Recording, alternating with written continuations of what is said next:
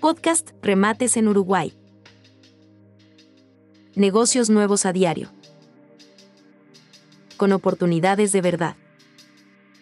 Esta semana, online y sin base, cientos de lotes para revendedores, juguetes didácticos, carteras pop-it, juegos en madera, puzzles, pizarras, veladoras, yengas y mucho más en subastas.vip, nuestra nueva web, pero con el sistema y la confianza de siempre. No olvides seguirnos y activar la campana para no perderte ninguna de estas, ni de las próximas oportunidades que tenemos en camino. Podcast Remates en Uruguay. Negocios nuevos a diario. Con oportunidades de verdad.